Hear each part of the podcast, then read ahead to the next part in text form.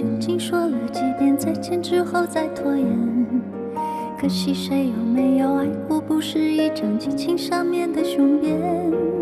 匆匆那年，我们一时匆忙撂下难以承受的诺言，只有等别人兑现。北京时间十二点零九分，这里是正在直播的文艺大家谈，来自中央人民广播电台文艺之声。各位好，我是小东。各位好，我是小昭。都说长江后浪推前浪啊，一代更比一代强，而且有旧人去，有新人来。刚刚说完了高考，高考结束会有人入学，那么之前啊，最近这几天就有人开始。毕业了啊！毕业季到了，一年一度毕业季如约而至啊！所以在艺术类院校呢，大家也会频繁的看到一些展览啊、演出啊、音乐会以及公益课堂等等，一系列丰富多彩的毕业季活动呢，在各大艺术院校都格外的受到毕业生的重视。没错，大家都展开着各种各样丰富多彩的活动啊，展示一下自己这四年的所学。特别是艺术类院校，它呢很多所学的这些叫业务吧，不是说在文字上或者书本上去展示。而必须真的走上舞台，或者说是通过一些其他的。媒介吧进行展出，今天咱们就可以聊一聊这个。对，大家可能这个有所耳闻的，像中戏啊、北电啊，可能会排一些毕业大戏，是吧？挺有意思。啊，像这个，嗯，大家熟悉的中央美院，嗯，经常呢会有这个这一届毕业生的一些作品展示。是。当然，越来越多的毕业季的活动是面向社会公众进行开放了，一个城市的艺术之火也随之被点燃。大家也可以在这样的一些艺术活动上看到，可能未来有可能成名成家的。这些年轻人们，没错，他们在这个时间段所展现出来的艺术活力，特别是在北京这个城市，因为很多国内非常一流的艺术院校啊，中国什么什么，中国什么什么学院都在北京，所以其实北京的市民，北京的年轻的文艺青年啊，还是有机会走进这些学校，看一看他们的这种展览。对于不同的艺术类专业的同学来说呢，他们面临的毕业的这个作业可能是不一样的啊。我记得当年我从传媒大学毕业的时候，我们是有一个。毕业的晚会的录制，就小范围内的，就是我们班的。那那我其实我特别不明白，就是我挺好奇播音主持这个专业的，那么多主持人，总不能就比如你学表演的可以演一个戏，学跳舞的一起跳一个舞，画画的每个人都画一些画。都是主持人，这一场晚会不能全是主持人啊。所以他会展示这个不同角度的语言的功力啊。基本上我们是一个小的晚会来串联一些语言类的节目。明白。当然也有这个主持人在毕业的晚会上演小品的，啊，也有诗词朗诵的等等。对，而且然后大家会换成好几组，就像这个组的主持人，对，像春晚那样的。也许其实你只是一个班级的小晚会，但大家都各自有一点机会能够登台主持一下，来做一下串联的工作。我也想起来了，其实呃，学播音主持的同学其实也都挺多才多艺的，有的人可能唱歌。歌不错哈，有的可能会弹弹琴，艺术类嘛，可能也可以拼一盘晚会。对，而且当时我们那个晚会还是是录制的，因为录制的话，它就不是以这个现场这个观众的观感为主要的，可能大家都是这个素材的这个收取。因为我们到了后面的时候，有这个电视课等等，都会有一些编剪这样的一些要求。后来多年以后，大概我们是毕业十几年的时候，还是快二十年的时候。啊，没有毕业二十年，没有那么大年纪啊，差点暴露了。对我们这个同学会的时候，还有当年这个就是留着那个袋子的同学，把那袋子里的一小部分截成短视频发到这个同学群里。我觉得那大概是我此生最想销毁的视频 之一。我以为说你们要拿着那个视频找一些现在已经成名成腕的，然后已经去要挟一下。不是，他们可能比我更想销毁。哎呀，行了，呃，各位听众朋友啊，不知道您是不是学艺术类的，或者说您那个专业大学毕业的时候曾经有过。怎样的展示啊？各行各业都可以跟我们聊一聊。可以关注文艺之声的微信公众号，发来文字或者语音留言，告诉我们您那个专业毕业的时候展示什么。参与互动呢，还有机会获得我们赠出的电影票。六月十七号周日十三点，我们邀请大家在卢米埃北京龙湖 IMAX 影城参与文艺之声观影团推出的《侏罗纪世界二》的包场观影活动。发送您的姓名加上电话加上《侏罗纪世界二》到文艺之声的微信公众号，就可以参与抢票报名。瞬间，拥抱着冬眠，也没能羽化再成仙。不怪这一段情，没空反复再排练，是岁月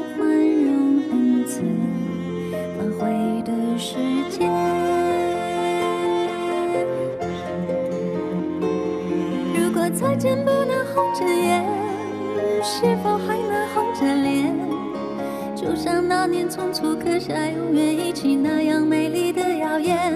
如果过去还值得眷恋，别太快冰释前嫌。谁甘心就这样彼此无挂也无牵？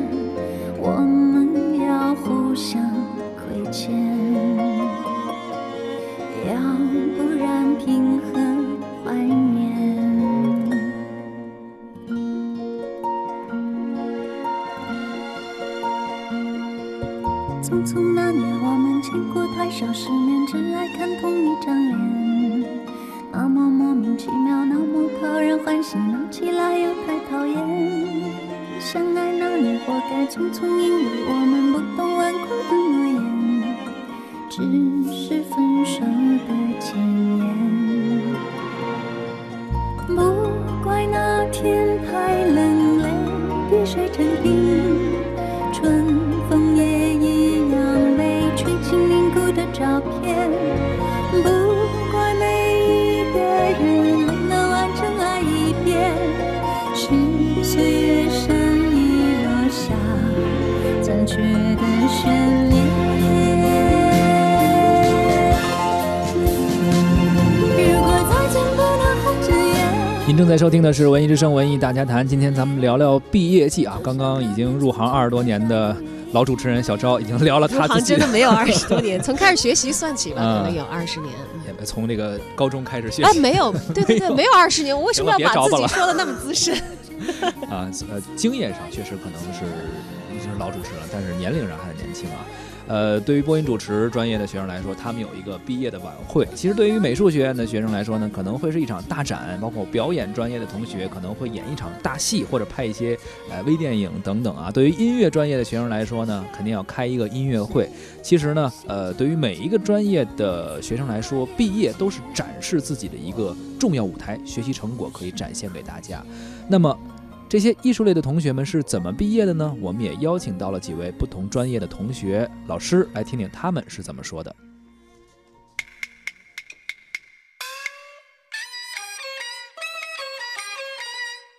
各位听众，大家好，我是胡新元，是中国戏曲学院的毕业生，所学的专业是京剧表演，工梅派青衣，捏指算来，已经毕业四年了。现在就职于清华大学，从事本科学生的京剧教学工作。回首三年的研究生时光，最难忘的当属毕业季的汇报演出了。同学们都摩拳擦掌，拿出了看家本领。如今，我们都各奔东西，有了自己的事业与生活，而唯一不变的是我们国戏人对京剧艺术的那份执着。我是中国传媒大学一四级播音本科班的毕业生刘宇轩。嗯，我觉得在广院毕业还是一个蛮有仪式感的事情，就是呃，我们不同的学院学部都会有自己的毕业典礼、毕业晚会，然后在毕业的时候呢，每个班都是要求拍一个班建的，类似于班级的 MV 的一个东西。但是我觉得在广院更值得一提的毕业呢，就是我们每一个学院都有自己的毕业红毯，呃，这个毕业红毯就是。大家能够想象到的那种走红毯的那种感觉，你可以在毕业典礼这一天穿上礼服，化得美美的妆，然后男孩子打扮得特别帅气，然后你和你自己的男伴，或者是带上你自己的父母，大家在在红毯上也会就是在学校最后一次彰显自己的个性，是一次。个性的释放，同时也是对于自己学生时代、大学生活非常郑重的告别。为寂寞的夜空画上一个月亮，把我画在那月亮下面歌唱。Hello，我叫潘婵，毕业于北京师范大学艺术学院美术系，现在是一名北京教育学院附属丰台实验学校的美术老师。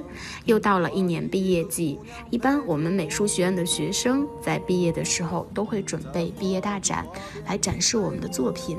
在毕业展的时候呢，我们会邀请自己的朋友、家人，还有社会上感兴趣的观众，也都会来见证这个对我们来说非常有意义和仪式感的时刻。对于我们来说，其实这是我们几年成长的一种展示，也是我们艺术学院学生的一种总结。在我毕业的时候，我是创作了一件由综合材料制作的大的装置作品，选用的材料是用大花布这样一种样式，制作了两千多个大花布。的饺子，当时选用大花布，我觉得是一件特别好玩的事情，因为是姥姥和妈妈之间爱的一种形式的一种材料，来组成我特别喜欢吃的妈妈包的饺子这样一种爱的传承方式。而我现在做了老师，我会每年为学生举行艺术展览，因为我坚守做有温度的美术教育。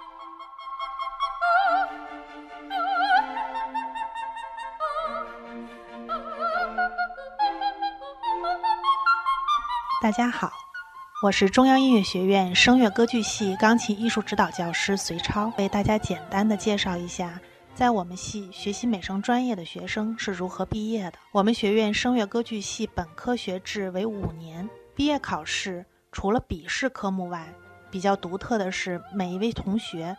还需要准备一场毕业独唱音乐会，时长为半小时左右，要演唱八首不同风格的作品。这八首作品需要包含艺术歌曲和咏叹调。在曲目语言上，除了必唱的中文作品，学生们还需要演唱另外三种语言。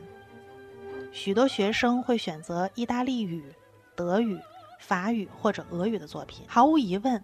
每位毕业季的同学都会仔细认真地准备自己毕业音乐会的曲目，作为自己五年大学学习成果最完美的展示和汇报。每年本科毕业独唱音乐会大多在四五月份举行，有下午场和晚上场。每场音乐会都是对外开放的，免票入场。学生们非常愿意有爱乐人士和各界朋友前来倾听，这是对每位毕业季的同学最好的鼓励。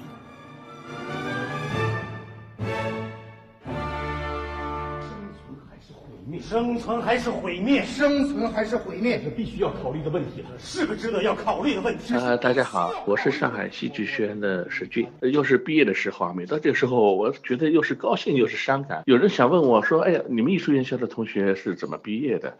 呃，实际上从他们的专业角度来讲呢，其实他们都会做一个毕业作品。比如说表演专业可能排个大戏，包括导演专业都会有这样的演出。还有一个我们会办一个名叫“花开季节”的这样一个晚会啊，这所有的毕业班的同学和一些老师都会在这里，他们有时候就会演这四年当中曾经演过的节目，也会说我们很多心里的话啊。这样的一个聚会会越拖越长，甚至拖到很晚很晚，大家都不愿意离开的。这是可能艺术院校的同学在那一时刻，可能他真的是有着很多喷发的东西啊，有很多感慨的东西。其实，即便是这个晚会之后，还是毕业典礼之后，其实这个宴席我都觉得会永远是不会散的。我们这时候很多同学就会在草坪上唱歌，互相之间，过去也许中间不说话的不同系的同学。真的是可能搂在一起啊，大家有的时候痛哭，有的时候突然之间说了很多很多心内心的话。哎，我还记得有一年我们我是当班主任，哎呀，我们真的是聊得很晚，唱到很晚，然后还他这他妈拉我去到那个地方吃烧烤，我坐在那儿，有个我从来没说过话的电视系的一个一个同学，哎，跟我聊了十几分钟，我后来最近在电视上看到他已经成为一个非常有名的主持人了，还有好像还娶了一个非常漂亮的太太，哇，这就是各奔东西，每个人都有自己的生活，没关系，成名也好，成为普通人也好，大学四年永远是大家最快乐的日子。天下没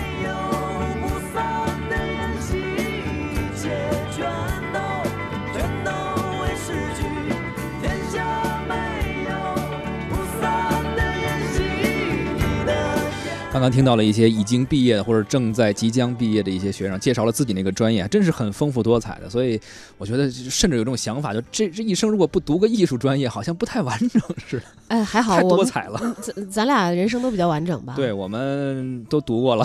你毕业的时候是 是是以什么样的形式？你像我们专业跟呃跟音乐会相关一些，跟音乐制作呀，包括录录音合成啊会相关一些，所以我们同学会有不同的选择，而。呃参与幕后工作比较多的，可以比如说你录制一张专辑。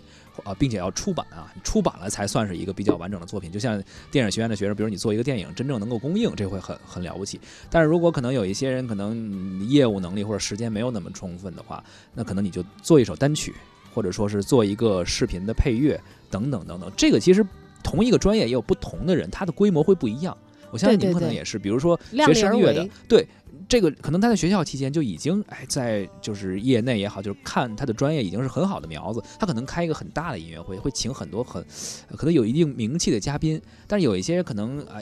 专业可能一般一点，可能开个小规模的资源可能也稍微有限一点。包括同样电影学院，可能赵薇毕业的时候拍了一个《致青春》，那其他的同学没法混了，说我这上商业院线。对，所以可能同一个专业人也不太一样。而我们这个专业可能差不多，基本上都是和音乐制作呀，然后录音混音啊相关多一些。所以你是出了一张专辑吗？对，我出了一张专辑，然后还做了一个微电影的配乐，原创音乐。这看来这是属于学有余力的同学，是吧？就业务还可以吧？当时就毕业的时候业务还可以，经过这十几年的历练之后，就更加成熟了，是吧？不是我说，就是专业好的，我们先都到中央台嘛，是吧？哎，这这倒不是假话啊，真的不是假话。好了，咱们自吹自擂的工作可 以过程可以结束了。没有没有，作为一个现在在这个呃中央人民广播电台工作的这个当年学习播音主持艺术的这个当年的学生来说哈，你们是怎么毕业的？不是，我刚才也讲过了，毕业的时候有一个作业，留了一下这个录像。其实回看呀，你会发现，其实，在职业生涯当中给你带来的锻炼，那个密度和强度，可能是远远大过在这个学校期间的。是的。就像刚才其实结束的时候，石俊老师讲到说，不管怎样，大学四年可能都是我们。最快乐的一个日子了。嗯在艺术行业，可能有很多这个行外的朋友们会觉得是一个跟美相关啊，跟这个生活当中的快乐相关的一个，呃，你学的专业的方向。但其实你步入到这个真正的职业的艺术工作当中的话，可能你会面对它更多。更残酷、更现实的一面。对我倒是希望所有这个满怀信心、兴冲冲的这个跨入职业人生涯的这些同学们，能够记得自己在毕业的时候啊，满怀希望和信心的那一张脸，也会记得自己的初心。这样以后在更漫长的职业道路当中，不管是你进阶的很快，还是在某一个阶段遭遇了自己的瓶颈，甚至是遇到被淘汰的命运的时候，也不要忘记，其实学习是一个终身的过程。somebody